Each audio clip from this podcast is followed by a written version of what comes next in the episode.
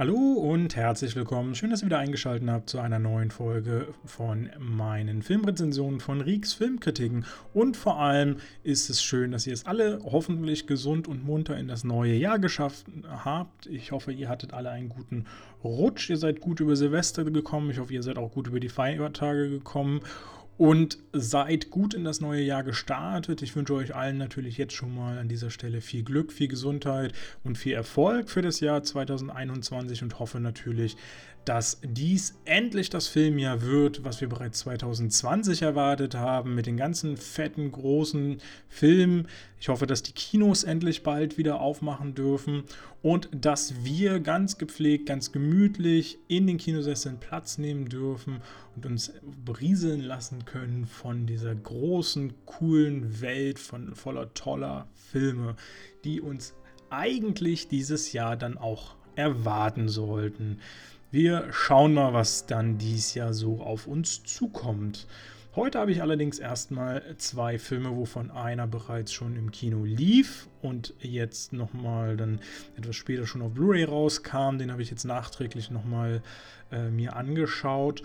Und einen Film, der jetzt am 14.01. dann auf DVD und Blu-ray erhältlich sein wird und äh, dort einen Direct-to-DVD-Start dann durchlebt oder erlebt. Doch bevor wir dazu kommen, möchte ich vielleicht erstmal nochmal kurz ein paar Empfehlungen für Netflix und Amazon aussprechen, denn natürlich neues Jahr, neuer Monat, neues Glück, neue Filme.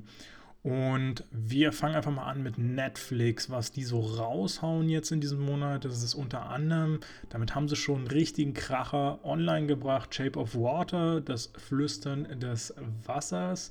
Kam am 1.1. schon direkt äh, im Streaming raus und ist eine Fantasy-Romanze von Guillermo del Toro mit Richard Jenkins, Michael Shannon, Octavia Spencer, Octavia Spencer, so Sally Hawkins und vielen, vielen mehr. Das ist eine wirklich sehr, sehr intensive Filmromanze und äh, auch ein sehr, sehr interessanter Stil. Also wie gesagt, Fantasy ist natürlich mit äh, dabei und äh, macht den Film doch auf seine ganz eigene Art ganz besonders. Man tut sich vielleicht erstmal ein bisschen schwierig, weil er auch recht düster gestaltet ist.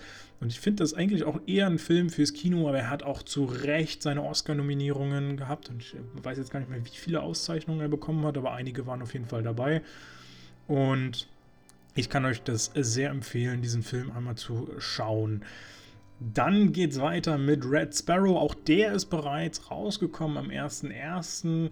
Ist ein amerikanischer Agentenfilm, so aus der russischen Perspektive quasi gedreht, mit Jennifer Lawrence, Joel Edgerton und Matthias Schönertz. Hat ein paar echt üble Szenen, muss man sagen. Äh, also da war es schon grenzwertig, dann auch noch zuzugucken. Hat, glaube ich, aber nur eine FSK 16, warum auch immer. Und äh, lohnt sich aber auf jeden Fall mal reinzuschalten auch wenn so ein bisschen der russische Stil aufgegriffen ist, also so ein bisschen seltsame Drehweise äh, und, und ein bisschen seltsamer Handlungsablauf auch, aber trotzdem starker Film.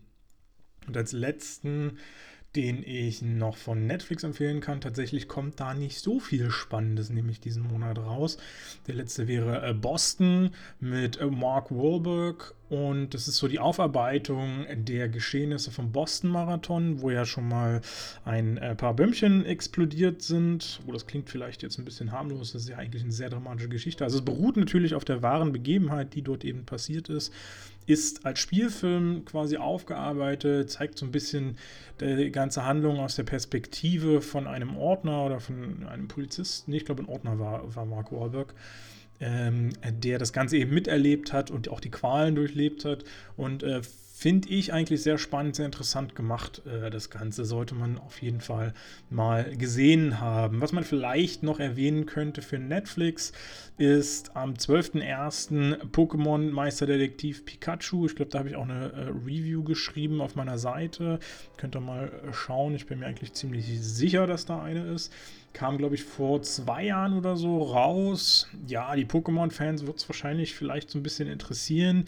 Ich persönlich selbst war gar nicht so angefixt davon, war aber erstaunt, was für Besucherzahlen der dann letztendlich doch aufrufen konnte und welchen Erfolg er doch eigentlich erzielen konnte. Ich meine, gut, Mewtwo ist natürlich echt geil, äh, mal zu sehen. Ähm, das hat eine, eine schöne, äh, einen schönen Charme gehabt und Ryan Reynolds natürlich auch mit in dem Film drin, was eigentlich ein sehr, sehr prominenter äh, Name für dieses Werk ist. Ähm, aber gut, also wie gesagt, mich konnte er nicht so richtig catchen. Vielleicht interessiert er aber euch. Den könnt ihr dann ab 12.01. auf Netflix gucken. Amazon hat da schon ein bisschen mehr und ein bisschen Besseres zu bieten. Der erste Film, sage ich mal, ist nicht ganz so mein Ding. Deswegen habe ich auch überlegt, ob ich ihn überhaupt empfehle. Aber dadurch, dass er sehr, sehr gut besprochen wird immer wieder, dass viele Leute ihn mögen und äh, stark finden und er einfach nur meinem Geschmack offenbar nicht entspricht, dachte ich mir, okay, nimm's ihn einfach mit auf. Äh, das ist nämlich Blade Runner 2049, also die Neuverfilmung oder die, die neue Variante äh, vom äh, Blade Runner soll, wie gesagt, also ich fand ihn sehr, sehr düster. Mich hat er gelangweilt, da ist nicht so viel passiert, meiner Ansicht nach. Vielleicht muss ich noch einfach nochmal gucken, vielleicht muss ich auch das Original äh, nochmal sehen. Mich hat er nicht gecatcht, aber den könnt ihr ab 2.1. sehen, also schon vor zwei Tagen online gekommen. Heute online gekommen ist gerade Weathering with You, das Mädchen, das die Sonne berührt. Über den habe ich auch geschrieben und der ist auch in meiner Top, ich glaube 71 hatte ich äh, gemacht, von 2020 gelandet. Das ist ein äh, japanischer Anime und das Nachfolgewerk von, wie heißt er, Makoto Shinkais Film. Äh, jetzt ist mir doch tatsächlich glatt der Name entfallen. Your Name, natürlich. Gestern, heute und für immer eigentlich einer meiner Lieblingsfilme. Deswegen verstehe ich immer nicht, dass mir der Name nicht einfällt. Ähm, ich habe mich total darauf gefreut, auf Weathering with You, gerade weil Your Name mir damals so gut gefallen hat und äh, eben zu meinen Lieblingsfilmen gehört. Muss aber auch gleich dazu sagen, er ist so ein bisschen enttäuschend. Gerade die Handlung zieht sich so ein bisschen dahin und äh, hat mich jetzt nicht so überzeugen können. Aber was er kann, er hat richtig gute Bilder. Auch die Musik ist wieder ganz solide. Und ich denke mal, für Anime-Fans, die die Erwartungen nicht ganz so hochschrauben und das nicht an Your Name festmachen, ist es bestimmt oder ist es wahrscheinlich schon auch ein recht guter Film, den man sich mal anschauen kann. Am 12.01. wird dann La La Land auf Amazon Prime zu sehen sein. Da muss ich, glaube ich, nicht so viele Wörter drüber verlieren, mit Ryan Gosling unter anderem. Ähm, ist natürlich auch ein großer Klasse, äh, Klassiker mittlerweile geworden, auch wenn er noch gar nicht so alt ist. Ist ein Musical-Film, wo natürlich auch die Musik ganz schön hängen bleibt im Ohr, muss man ja ehrlich äh, zugestehen. Aber auch hier kann ich dazu sagen, mich hat er nicht ganz so weggerissen äh, wie die ganzen Kritiker und Fans. Ähm, ich finde ihn unterhaltsam, ich finde ihn nett. Er ist visuell natürlich ein Meisterwerk, auch hier. Aber äh, mich hat er einfach nicht so richtig catchen können. Naja, muss aber auch nicht unbedingt. Interessant finde ich dann so ein bisschen der Spion von nebenan. Das ist natürlich eine ganz andere Liga als La La Land. Kommt am 15.01. mit Dave Bautista. Und ich bin ja kein Fan von Dave Bautista, muss man ja ehrlich so sagen. Aber der hat irgendwie Spaß gemacht, dieser Film. Kam, glaube ich, jetzt auch letztes Jahr raus, 2020. Und äh, der hat irgendwie eine charmante Art gehabt, diese Geschichte zu erzählen, auch wenn sie so ein bisschen von diesen ganzen äh, Dwayne Johnson-Filmen inspiriert ist. Hat aber so ein bisschen auch so seine eigene Schiene eingeschlagen und einen, wie gesagt, netten Humor drin gehabt und äh, so ein bisschen auch diverse Actionfilme aufs Korn genommen. Eigentlich ganz ansprechend, ganz nett. Ähm, kann man durchaus mal reinschauen. Ähm, also auf jeden Fall ein Unterhaltungsfilm. Dann am 16.01. wird es romantisch, kein Ort ohne dich. Nicholas Sparks, viel mehr muss ich glaube ich schon gar nicht mehr sagen, mit Scott Eastwood in der Hauptrolle, Britt Robertson auch dabei. Und ja, Herzschmerz äh, ohne, ohne Ende natürlich. Äh, eine tolle Geschichte, kann man nicht so, also muss man so einfach zugestehen, aber muss man halt einfach mögen. Dann haben wir noch mal eine schöne Komödie am 22.01. Spy, Susan Cooper Undercover. Auch der, da habe ich mich lange gefürchtet vor, weil er einfach so unglaublich eklig, typisch amerikanischer Humor aussieht. Und letztendlich ist es das natürlich auch an ganz vielen Stellen. Und ich muss einfach sagen, mich hat er trotzdem gut unterhalten. Also er hatte so seine netten Momente, hatte ein paar echt gute Pointen, wo ich äh, doch auch mal lauter als gelacht habe. Und äh, er unterhält auf jeden Fall, hat natürlich auch einen großartigen Cast, ähm, hat, hat so einiges vorzuweisen. Und ähm, ja, für, für einen guten, ruhigen Abend zu Hause kann man den absolut mal machen. Wen ich absolut empfehlen kann, ist am 23.01. Wasser für die Elefanten. Einer meiner absoluten Lieblingsfilme.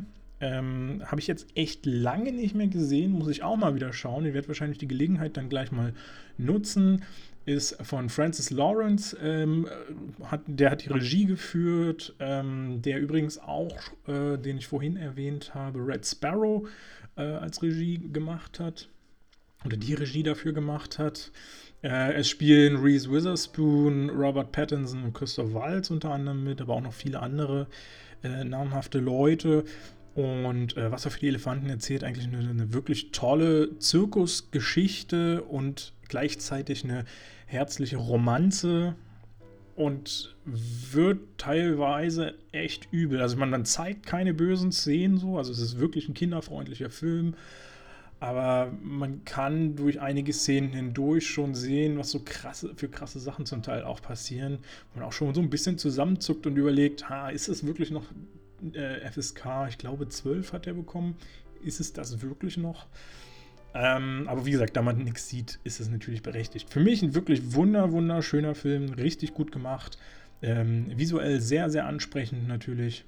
Und ähm, ja, ich mag einfach Christoph, äh, Christoph Waltz der hat seine, äh, ich sag mal, Bösewicht-Rolle wieder großartig gespielt. Robert Pattinson geht ein bisschen unter, auch wenn er natürlich die Hauptrolle hat. Aber er steht einfach so ein bisschen im Schatten, habe ich das Gefühl, von Reese Witherspoon und Christoph Waltz. Liegt aber auch vielleicht noch so ein bisschen daran, dass es noch ein bisschen früher in seiner Karriere eben war. Mittlerweile ist ja eher so das Glanzlicht in den Film geworden. Und als letzte kleine Empfehlung noch am 25.01. wird dann auf Amazon Prime noch Pitch Perfect 1 und 2 erscheinen. Und äh, den zweiten kann ich jetzt nicht mehr so empfehlen. Ich weiß auch tatsächlich ehrlich gesagt gar nicht mehr, was im zweiten überhaupt so richtig passiert. Der dritte, den könnt ihr ganz vergessen, den braucht ihr gar nicht schauen. Aber der erste ist doch sehr charmant, hat schöne Songs, hat äh, schöne Mashups und ähm, macht einfach ordentlich Spaß. An manchen Stellen geht auch da der Humor ein bisschen übers Ziel hinaus, wo ich so denke, ach, muss das jetzt wirklich sein? Aber so insgesamt äh, hat es schon einen schönen Charme gehabt mit ähm, Anna Kendrick in der, in der Hauptrolle. Und ähm, ich fand ihn gut.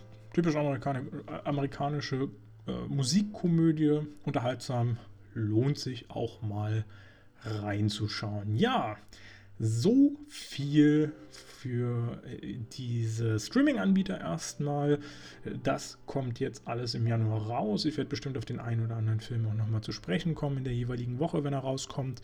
Mal gucken, ob sich da die Gelegenheit ergibt. Doch kommen wir nun erstmal zu unseren beiden Filmen, die wir heute besprechen. Und das ist einmal der Film Yummy. Der kam am 23.07.2020 in die Kinos und kam ziemlich genau drei Monate später, also am 23.10. dann auf Blu-ray und DVD heraus. Tatsächlich quasi ziemlich direkt vor dem zweiten Lockdown. Und äh, der zweite Film wird dann Dark Justice sein, der am 14.01.21 auf DVD direkt rauskommt. Damit einer der ersten Starts quasi, die es dieses Jahr gibt. Ich glaube, viel mehr kommt jedenfalls vorher jetzt nicht mehr. Oder ich habe jetzt nicht so viel zumindest auf der Liste, sage ich mal so. Genau, fangen wir mal an mit Yummy. Yummy ist ein belgischer Film. Das ist schon mal so ein bisschen eine Überraschung, weil die Belgier zumindest alleine bringen jetzt in der Regel nicht so viel raus. Ist im Verleih der äh, Bush Media Group erhältlich und geht eine Stunde und 28 Minuten. Warum nur so kurz? Ja, weil es eine Horrorkomödie ist diese Nummer fast immer so kurz. Zu Recht auch, weil wenn sie länger wären, dann würde man es gar nicht mehr ertragen. Ähm, ist gedreht oder die Regie hat geführt Lars Damoso oder ich, ich, hoffe, dass ich ihn ungefähr so ausgesprochen habe. Ist jetzt so ein bisschen französisch angehaucht, der, äh, der Name Damois, Damoise, irgendwie so in der Art. Ähm, wen haben wir noch als Hauptdarsteller? Maike Neuville, Bart Hollanders und Benjamin Ramon unter anderem. Ein paar weitere sind natürlich noch mit dabei. Äh, das ist quasi der erste offiziell, offizielle belgische Zombie-Film. Und er wurde tatsächlich vor allem durch Crowdfunding finanziert. Insgesamt hat er jetzt ein 600.000 Euro Budget gehabt, äh, was man ihm dann teilweise tatsächlich auch ansieht, dass da doch schon einiges noch zusammengekommen ist. Aber man sieht es natürlich auch immer wieder, dass es im Gesamtdesign ähm, eben doch einfach ein Low-Budget-Film ist. Ähm, Produzent ist unter anderem Benoit Roland der hat schon äh, bei Drecksau mit, der, mit James McAvoy, der 2013 rauskam, da hat er schon ähm, die Produktion übernommen gehabt. Und ähm, sonst, es gibt, glaube ich, noch fünf weitere Produzenten, die sind jetzt alle nicht so namhaft. Wir haben noch äh, Yves van den Peer, Kobe van Steenberg und Hendrik Verde. Die haben jetzt zuletzt gerade den Film U235 Abtauchen, um zu überleben, ähm, als äh, Produzenten rausgebracht. Ist äh, bei Eurovideo zu erhalten. Habe ich auch schon überlegt, ob ich noch eine Rezension zu mache. Kritiken sind, glaube ich, gar nicht mal so übel. Muss ich mal schauen, ob ich das äh, noch mache. Genau, die drei haben da mitgewirkt und äh, haben hier komischerweise bei Yami auch alle zusammen äh, ihren Senf mit reingespielt. Und äh, Regie und Drehbuch äh, habe ich gerade schon genannt. Das ist, wie gesagt, von, von ich, ich nenne ihn einfach mal Lars, weil den Nachnamen möchte ich jetzt ungern nochmal versuchen auszusprechen. Unser Regisseur und Drehbuchautor Lars äh, hat hiermit seinen ersten Langfilm präsentiert, denn zuvor hat er nur Kurzfilme gemacht, ist also somit noch nicht ganz so lange auf der Filmbühne äh, präsent. Und ähm, dafür muss man sagen, ist es tatsächlich so ein ganz passables Werk geworden. Aus dem Cast selber kennen ist der einzige wirklich bekannte Eric Godon. Der hat äh, bei Anna mitgemacht von Luc Besson. Ich glaube, vor einem Jahr oder vor, nee, vor zwei Jahren kam der raus. Und äh, Rebellinnen legt sich nicht mit ihnen an, habe ich, glaube ich, auch eine Kritik zugeschrieben, allerdings noch damals auf justcelebrities.de, falls ihr da neugierig seid.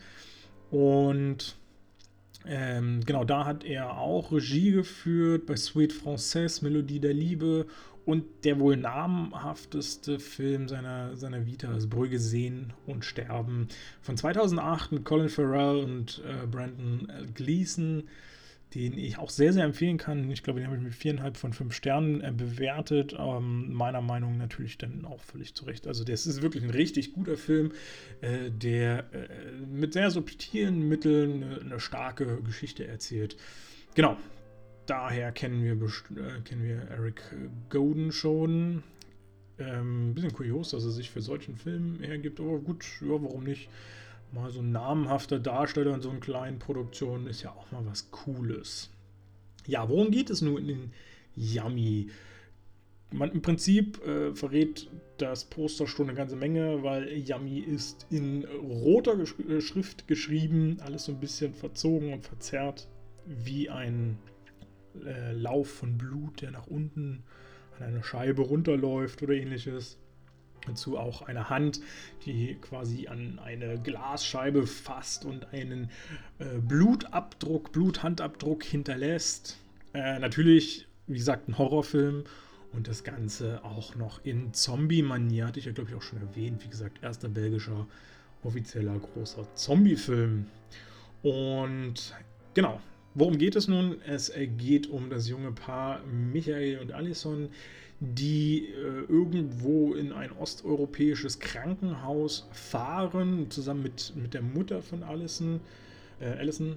Und dort soll dann eine Schönheits-OP stattfinden, wo die Frau kleinere Brüste bekommt, weil sie im Alltag ziemlich Probleme damit hat, gerade weil die Männer sie immer alle anstarren und total begeistert von ihr sind und dann äh, sich sexuell an sie ranmachen. Und äh, das reicht ihr langsam. Jetzt will sie da einfach kleinere äh, Brüste haben. Und die Mutter möchte die Gelegenheit gleich nutzen und sich auch so ein bisschen was äh, machen lassen. Hier ein Fältchen, da ein Fältchen, äh, Gesichtsstraffung und all so ein Kram soll da alles gleich mit abgewatscht werden. Sorry, wenn es im Hintergrund gerade ein bisschen rauscht. Das ist, äh, denke ich mal, gleich vorbei.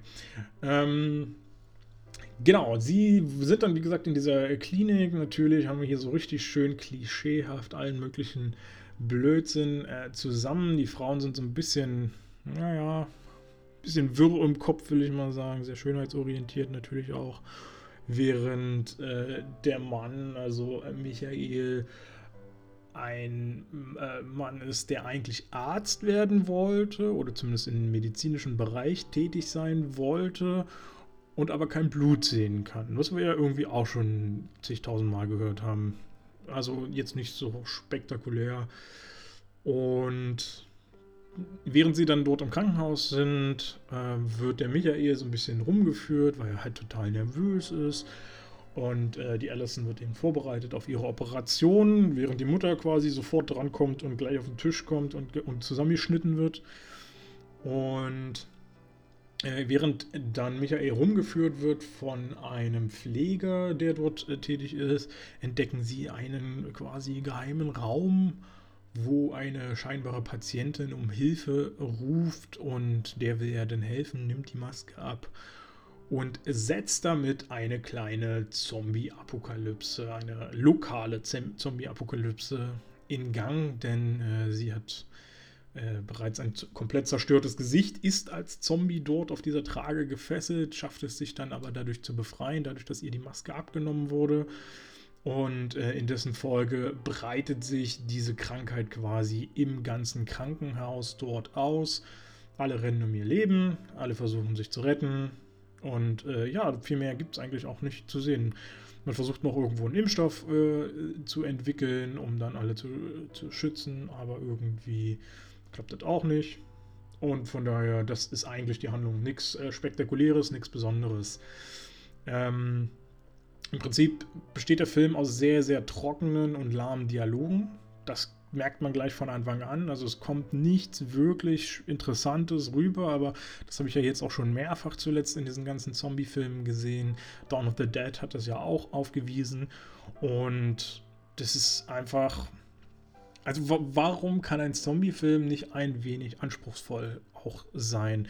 Oder zumindest, also ich, ich mag ja auch Zombie-Komödien, ohne Frage. Ähm, so, so, wie Zombieland tatsächlich, äh, wobei mich der zweite Teil da ja ein bisschen mehr mitgerissen hat.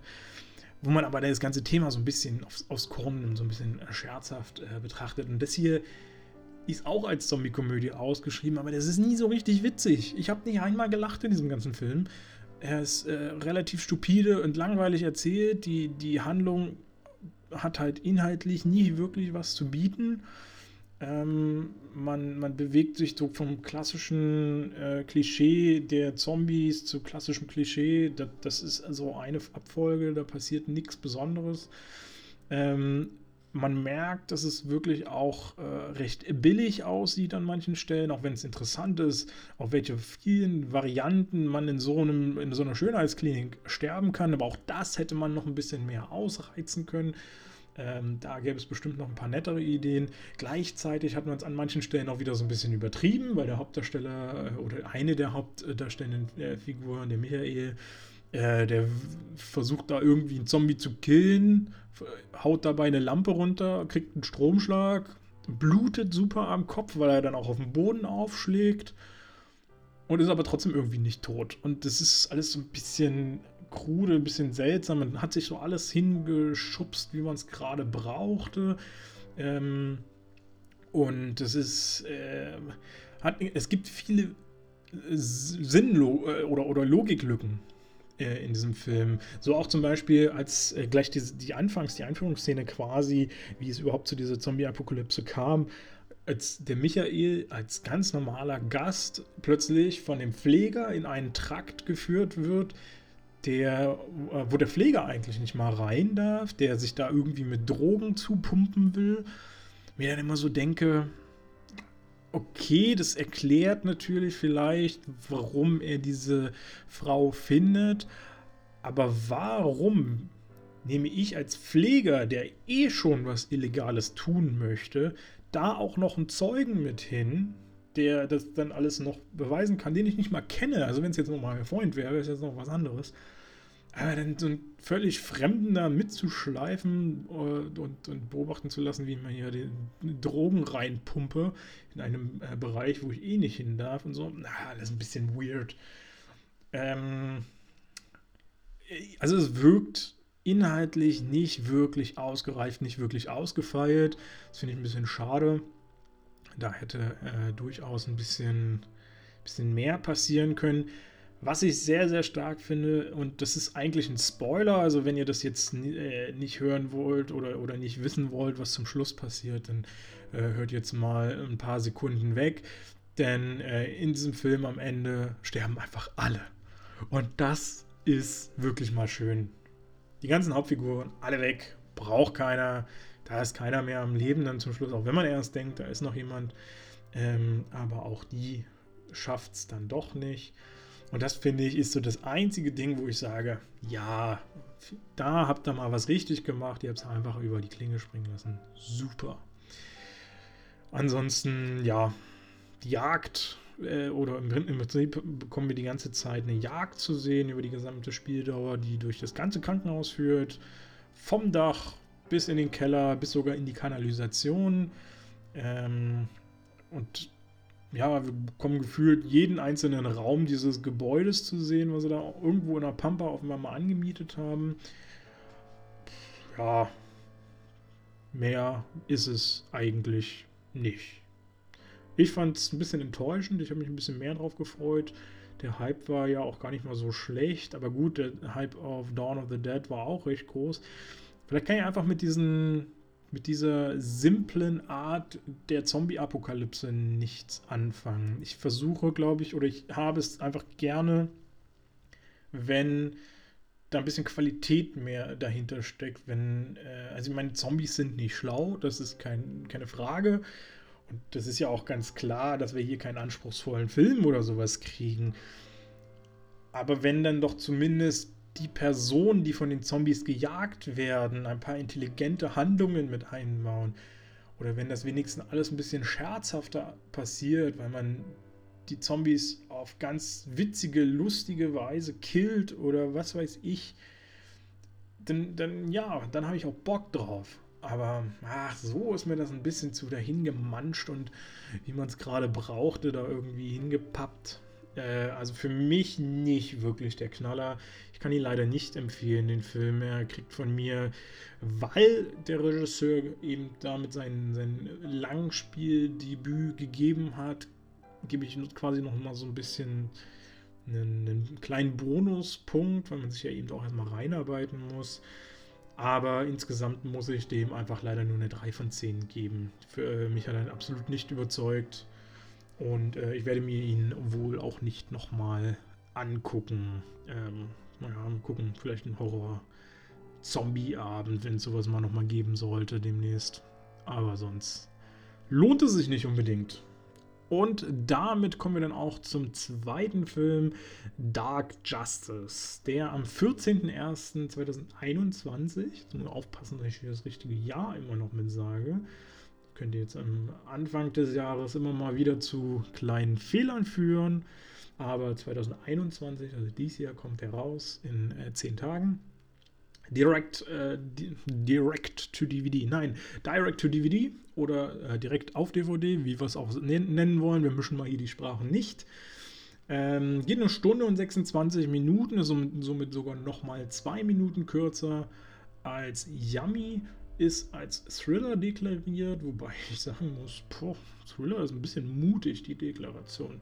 Aber gut, ist ein luxemburgisch-kanadisch-irischer Film. Äh, auch eine interessante Kombination, alles drei so Länder, die nicht so häufig im äh, Filmbusiness tätig sind. Kanada immer mal noch, aber Luxemburg und Irland, die halten sich natürlich da schon extrem zurück ist im Verleih auf jeden Fall von Eurovideo rausgekommen oder kommt demnächst raus. Originaltitel ist Justice.net. Was kann ich auch schon mal vorne wegnehmen? Für mich auch wieder mal der deutlich intelligentere Titel ist als Dark Justice. Äh, Übrigens hat der im Deutschen nochmal wieder noch so einen Untertitel Du entscheidest bekommen. Auch das wäre nicht notwendig gewesen, aber gut, der ganze Titel ist halt einfach überflüssig. Justice.net wäre doch ein bisschen sinnvoller gewesen. Ähm, der Film, die Regie vom Film wurde geführt von Paul Kruchten. Nicht so wirklich namhaft. Äh, hat jetzt auch noch nichts Großes irgendwo rausgebracht, was sich jetzt lohnt zu erwähnen. Auch bei dem Cast haben wir so mit Martin McCann, Pascal Bussiers und Astrid Rose ähm, ein paar Darsteller, die jetzt auch nicht wirklich ähm, groß auf dem Zettel irgendwo stehen dürften. Alle bereits aus diversen Serien so ein bisschen bekannt, aber ähm, noch bei nichts wirklich namhaften dabei gewesen. Und äh, ich glaube für mich jetzt auch das erste Mal gewesen, dass ich sie alle so gesehen habe. Auch diese ganzen anderen Rollen, die noch, da noch kommen, da äh, war jetzt nicht so wirklich äh, was Besonderes mit dabei. Freigegeben ist der ab 12. Oh, das habe ich bei Yummy gar nicht gesagt. Äh, Yummy ist ab 18 freigegeben. Also nur für die Erwachsenen. Genau, und Dark Justice ist ab 12 freigegeben, wobei ich auch da sagen muss, warum ist der ab 12? Da passiert nichts in diesem Film. Aber so viel will ich jetzt eigentlich noch gar nicht vorgreifen, denn eigentlich will ich euch erstmal sagen, worum es überhaupt geht. Es geht um Jake DeLong, der ein krasser Computerprogrammierer ist und äh, sich so ein bisschen irgendwo in Luxemburg versteckt, wo er ein, eine Website schreibt und äh, dann erfährt die Polizei, wo er ist ähm, und, und jagt ihn. Dann erfährt man noch nicht so richtig, warum er überhaupt gejagt wird. Der schafft es aber gerade so noch zu entkommen und nach Kanada zu fliehen, wo er dann seinen Plan umsetzt. Denn da trifft er auf seine ähm, Mitkumpanen, äh, die einen großen Plan in die Tat umsetzen wollen. Äh, denn sie haben vier einflussreiche Persönlichkeiten entführt. Einen Öltycoon, einen angesehenen Geschäftsmann und einen Umweltminister, ich glaube von Kanada auch. Und äh, eine noch irgendwelche Geheimnis, so eine komische geheimnisvolle Frau. Ähm, die, weiß ich gar nicht, wurde die jetzt genauer erläutert, was die gemacht hat? Habe ich schon völlig vergessen. Ähm, auf jeden Fall werden die vier alle in einen Raum gesperrt und müssen da jetzt ein paar Tage auskommen. Und das Ganze ist so ein bisschen im Big Brother-Stil gemacht. Sie leben dann quasi dort, haben einen Bad, was nicht funktioniert und äh, sie werden eben die ganze Zeit über Kameras beobachtet. Das Ganze wird auf dieser Website, die Jake DeLong programmiert hat, live gestreamt. Und der Zuschauer, also nicht nur der Zuschauer des Films, sondern eben auch der Zuschauer dieses Streams, ähm, erfährt Stück für Stück immer mehr über diese vier Personen, was die gemacht haben, äh, warum die dort auch sitzen. Und das Ganze ist dann in einer Form einer Abstimmung, äh, ob diese Personen bestraft werden müssen oder nicht bestraft werden müssen für ihre Taten. Dann kommt eben Stück für Stück raus, dass äh, die drei, äh, dass, die, dass die vier Leute alle irgendwo ihre Finger im Spiel haben bei diversen äh, Umweltsünden und Intrigen und militärischen ähm, Katastrophen und was nicht allem. Äh, dass es natürlich überall nur um Geld geht, äh, dass die Hungersnöte auf der Welt verschärft werden durch die Taten dieser, äh, dieser Personen und all so eine Sachen. Und dann spielt das alles so ein bisschen zusammen. Jeder kennt irgendwie jeden, jeder hat mit jedem zum, schon mal irgendwo äh, zu schaffen gehabt und so eine Sachen. Genau, darauf läuft das, äh, das Ganze hinaus. Sie sollen quasi öffentlich denunziert werden äh, und, und klargemacht werden, was sie alles so getrieben haben, wo sie äh, Schaden betrieben haben in der Welt. Und ähm, genau, das äh, Publikum soll dann quasi entscheiden, wie mit ihnen umzugehen ist. Ähm, Im Prinzip ist dieser Film hat dieser Film nicht so viel zu bieten. Ähm, die Handlung ist sehr simpel, sehr äh, unspektakulär. Es gibt wenig Ortswechsel. Es ist, alles findet eigentlich so an einem äh, Spielort statt. Auch die äh, Bildgestaltung ist nicht so anspruchsvoll, spektakulär. Zumeist sehen wir eigentlich die ganzen Protagonisten aus der Sicht eines ähm, ja, wie so ein Skype-Interview quasi, weil sie natürlich die ganze Zeit vorm Rechner sitzen und wir bekommen dann immer quasi das Bild der äh, Laptop-Kamera zu sehen, ähm, auch wenn es jetzt nicht direkt die Laptop-Kamera ist. Aber so ungefähr kann man sich das vorstellen. Also es sind alles Porträtaufnahmen und oder vieles Porträtaufnahmen, während natürlich die Leute, die da in diesem Raum äh, gefangen sind, so ein bisschen, bisschen Saw-artig vielleicht. Wobei Saw das halt absolut nicht trifft, weil der ist ja keineswegs brutal oder sowas. Also da würden vielleicht auch falsche Assoziationen jetzt entwickelt. Äh, aber so ein bisschen sind die halt so da reingepfercht und. Ähm, ah, nee, das, äh, ja, das kann man vielleicht ein bisschen vergleichen ähm, mit äh, The Cube zum Beispiel. Bei auch the, bei The Cube müssten sie dann Aufgaben erfüllen und so. Ja, vielleicht auch nicht so der beste Vergleich. Ähm, aber ich weiß, es gibt auf jeden Fall schon einige Filme, die diesen Stil auch aufgegriffen haben. Ähm, ist absoluter B-Movie oder vielleicht kann man ihn sogar schon als C-Movie einschätzen. Ähm, also er, sprich, er ist auch eine totale Low-Budget-Produktion. Ich habe zwar jetzt das genaue Budget nicht rausgefunden, aber man sieht es ihm einfach an, dass da nicht viel Kohle drinsteckt und nicht viel Mühen. Insbesondere, und das fand ich schon ziemlich krass und sowas heutzutage noch zu äh, präsentieren, ähm, dieser äh, Jake DeLong, diese Hauptfigur, gespielt von äh, Martin, Martin McCann, ähm, soll ja ein totaler Computer-Nerd sein, der da auch geile Technik hat und sich super auskennt und alles machen kann und bla. Und dann haben sie da echt so eine, so eine Computerfront eine Front aufgebaut mit allem möglichen technischen Schnickschnack, was erstmal so ganz nett und cool aussieht. Und dann haben die aber echt die ganzen Geschehnisse auf den Bildschirm und äh, dieses ganze Blinken von irgendwelchen Knöpfen und sowas so im, im 80er-Jahres-Stil oder so gemacht, wo immer noch damals alles irgendwie willkürlich immer wieder dann auch äh, geleuchtet hat. Ähm, also was heißt willkürlich? Da war es ja immer schon so eine Logik irgendwie. Erst links, dann rechts oder einmal durch von links nach rechts oder was weiß ich. Ähm, und so wirkte das hier auch. Total äh, äh, drittklassige Technik und ähm, auch in den Geräuschen äh, ausgestattet mit Sounds, die kein normaler Rechner irgendwo mehr macht ähm, und, und, machen sollte. Vielleicht sollte man das vielleicht auch so sagen, weil wenn die diese Geräusche machen, sind die vielleicht einfach auch nicht mehr in Ordnung. Und das fand ich schon, ah, ich weiß nicht, ob man das echt noch heutzutage bringen muss dass das Rechner solche komische Sachen da auf ihrem, ihrem Bildschirm machen. Dann kann sich da irgendwie auf einmal jeder mit jedem vernetzen und jeder kann da einer Polizei anrufen äh, über einen Videocall, äh, wo ich auch so denke, also okay, wenn ich jetzt die Polizei erreichen will, dann bin ich froh, wenn ich sie über 110 kriege oder vielleicht noch die öffentliche, die allgemeine Telefonnummer. Äh, als ob ich mich da jemals also ich glaube nicht mal mit, mit Profikenntnissen im, ähm, im Internet mich da so einfach in den Videocall bei genau einer ganz speziellen Polizisten einhacken können. Ja, ich weiß nicht. Vielleicht ein bisschen drüber. Ein bisschen sehr drüber. Ja, das, den ganzen Stil, dieses Aufdecken von ähm, Machenschaften äh, einflussreicher Persönlichkeiten hat so ein bisschen was von Wikileaks. Ähm, erinnert natürlich auch so ein bisschen an diesen Film äh, rund um Assange.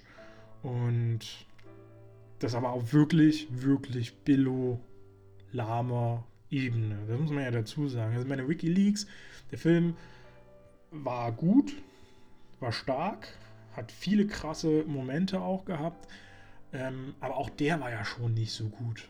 Und dieser Film, also Dark Justice, ist da noch so einige Stufen drunter. Ähm, vielleicht können wir jetzt auch gleich mal noch äh, passend dazu so ein bisschen zum Titel kommen äh, Justice.net, der, der Originaltitel, was natürlich zu der Handlung wirklich gut passt, weil äh, es geht um Gerechtigkeit. .net macht natürlich die Assoziation, dass es irgendwas mit einer Website zu tun hat. Und da ist eigentlich relativ schnell klar, wo es hingeht. Dark Justice wiederum ist erstmal auch ein englischer Titel, also verstehe ich jetzt nicht, warum muss man, also wenn man Justice.net nicht einfach direkt übersetzt, Warum muss man dann einen anderen deutschen Titel, äh, einen anderen englischen Titel finden fürs Deutsche, ähm, der irgendwie auch noch nichtssagend äh, ist? Also ich meine, Gerechtigkeit, okay, aber dunkle Gerechtigkeit, hm, ja, was sagt mir das jetzt? Das ist irgendwie so ein Titel, den 5 Millionen Filme tragen könnten. Ähm, ich weiß nicht, ob man damit jetzt äh, irgendeine Anspielung auf irgendeinen Film noch machen wollte oder so. Aber ja, nee, muss da echt nicht sein. Ähm, was gibt es noch zu sagen zum Film? Der Film fängt eintönig an, fängt spannungslos an und schafft es, das diesen ganzen Film durchzuziehen. Von Anfang bis Ende bekommen wir so ein und dasselbe Pacing. Es geht nicht so richtig voran. Man dreht sich immer wieder im Kreis. Es wird nichts Interessantes äh, erzählt. Es hätte so ein paar Momente gegeben, wo ich dachte, boah, hier kannst du eine richtig schöne Spannung reinbringen oder so noch. Zum Beispiel gab es da irgendwie so eine äh, Szene, wo den Leuten, die da eingesperrt waren, Wasserflaschen äh, zugeworfen wurden, ähm, die mit Schmutzwasser quasi versehen waren. Und die natürlich, die Leute trinken die nicht, die wollen ja kein ekliges Wasser. Irgendwann kriegen sie, warum auch immer, dann doch eine frische Wasserflasche. Ja, hätte jetzt auch nicht unbedingt sein müssen. Keine Ahnung. Bisschen überflüssig gewesen. Ähm, und das Ding war einfach, die, die, da wird nachher eine dieser Wasserflaschen, dieser verschmutzten Wasserflaschen, in die Mitte des Raums auf den Tisch gestellt. Was eigentlich für mich so ein bisschen eine Bedeutung hat, da ist irgendwas mit dieser Flasche da passiert irgendwas, das ist irgendein ähm, wichtiges Element, was dann noch im Film eine Rolle spielen wird. Und nö, wird einfach komplett übergangen, dieses Thema. Nie wieder wird diese Flasche aufgegriffen. Ich glaube, nachher ist sie einfach nicht mehr dort. Ich habe halt so ein bisschen erwartet oder gedacht, okay, in dieser Flasche ist am Boden oder so der Schlüssel zum Ausgang oder irgendwie sowas versteckt.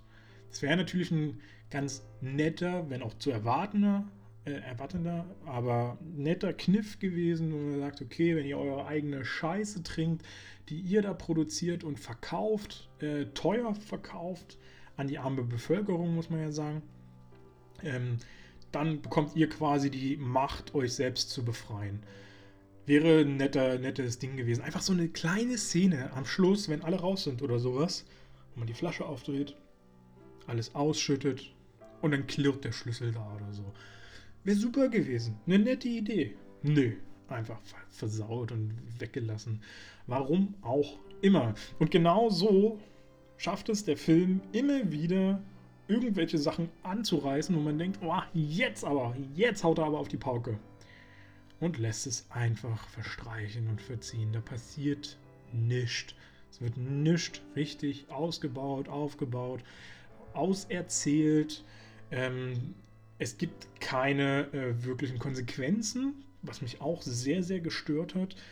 Denn äh, man fängt die Leute, man präsentiert sie öffentlich, man will sogar irgendwie eine Art Bestrafung für die äh, ähm, einrichten oder zumindest die Leute entscheiden lassen, ob sie bestraft werden.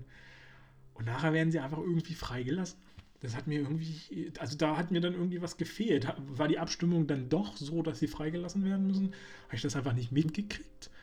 Oder, also wo ist da genau der Punkt gewesen, wo man sagt, okay, wir lassen sie einfach frei?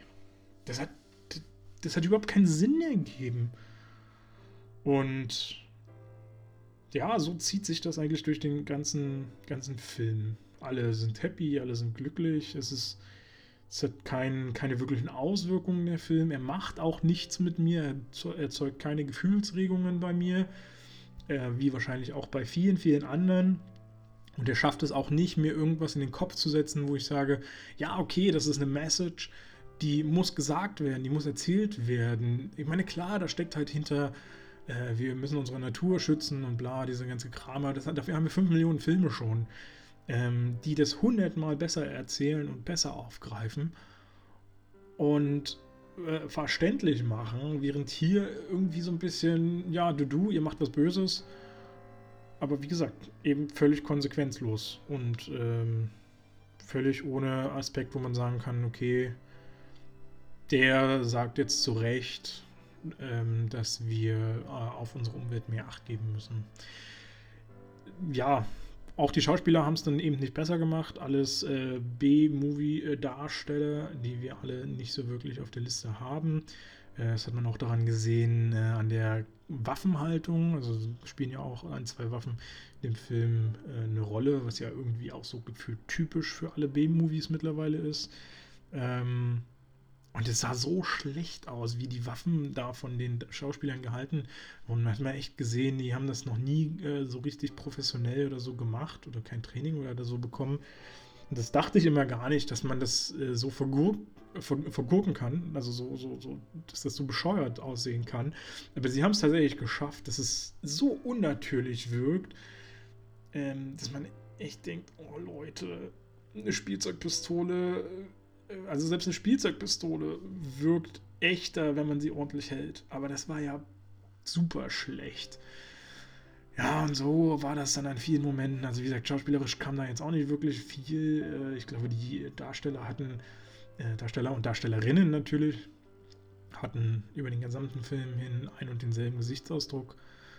Ähm, da gab es überhaupt nichts Interessantes. Im Prinzip wollte man eigentlich äh, so ein bisschen dafür sorgen, dass äh, die, das Publikum, die diesen Film genießen, äh, mit den Terroristen so ein bisschen mitfühlen und eine Hoffnung in ihrer Befreiungsaktion oder in ihrer, in, in ihrer ähm, äh, persönlichen Rettungsaktion dann auch haben. Also sprich, dass die äh, Terroristen dann eben freikommen ähm, oder sich selbst schützen können aber letztendlich hat das überhaupt kein Schwein interessiert zum Schluss, muss man echt so sagen. Ich war so gelangweilt über diesen Film. Ich habe so oft das Handy in die Hand genommen. Ähm, ich hätte, glaube ich, eine halbe Stunde weggucken können und hätte diesen Film immer noch verstanden. Ähm, weil im Prinzip kannst du nach, nach, fünf Minuten, vielleicht zehn Minuten, kannst du diesen ganzen Film erzählen. Er kommt halt nichts mehr Besonderes. Und das ist einfach schade. Muss ich, muss ich so sagen. Also für mich ähm, absolutes, absolute Nicht-Empfehlung. Äh, das tut mir auch sehr leid. Auch das mache ich ja sehr, sehr ungerne. Ähm, aber ja, es, es, lohnt sich nicht so wirklich, da reinzuschauen. Also da gibt es äh, wirklich bessere Alternativen momentan. Äh, Dark Justice bekommt von mir, ah, gebe ich ihm eine 2 von 10 oder bleibt es bei einer 1 von 10? Ja, ich bleibe, glaube ich, tatsächlich bei einer 1 von 10. Weil da kam wirklich nichts. Und das ist, ja, war viel zu wenig auf jeden Fall. Ja, also eine 1 von 10 für Dark Justice, der eigentlich Justice.net heißt und äh, damit eigentlich überhaupt nichts aussagt in diesem ganzen Film und äh, nichts Spannendes erzählt. Ich hoffe dennoch, gerade mit Netflix und Amazon äh, habe ich euch ein paar Anhaltspunkte gegeben, was ihr dieses Jahr äh, oder diesen Monat noch schauen könnt. Ihr könnt auch auf meiner Website mal schauen. Ich habe äh, jetzt gerade vor kurzem mein Jahresranking 2020 online gestellt mit 71 Filmen, habe ich vorhin schon mal kurz angesprochen. Da könnt ihr noch mal schauen, da sind so einige kleine Filme dabei, die ihr wahrscheinlich noch nicht gesehen und vielleicht auch noch nichts von gehört habt, wo es sich durchaus mal lohnt reinzuschauen. Und äh, vielleicht findet ihr da ja was Spannendes. Guckt einfach mal rein, äh, da, ich glaube, da ist für alle was dabei. Und äh, da sind viele, viele krasse Filme. Also man sieht auch an diesem Ranking, 2020 war gar nicht so schlecht, wie wir alle dachten, was Filme anging. Und äh, ja, lohnt sich auf jeden Fall. Schaut mal rein auf meiner Website. Und äh, das war es dann eigentlich auch für heute. Nächsten Montag äh, dann natürlich wieder mit zwei neuen Filmen. Ähm, und bis dahin bleibt mir nur euch eine schöne Woche zu wünschen. Ich hoffe, ihr habt einen guten Start in das neue Jahr und ähm, verbleibe mit äh, einem ganz lieben Gruß an alle da draußen. Äh, bleibt gesund vor allem, das ist ja auch immer wichtig. Äh, ich freue mich auch, wenn ihr mir ein schönes Like da lässt, ähm, irgendwo kommentiert und also zum Beispiel auf meiner Website oder äh, auf Instagram einen kleinen Kommentar da lässt. Äh, da freue ich mich immer sehr äh, darüber. Auf YouTube wird es auch wieder hochgeladen werden. Ja, genau. Jetzt habe ich aber genug geredet. Also, bis demnächst in diesem Kino.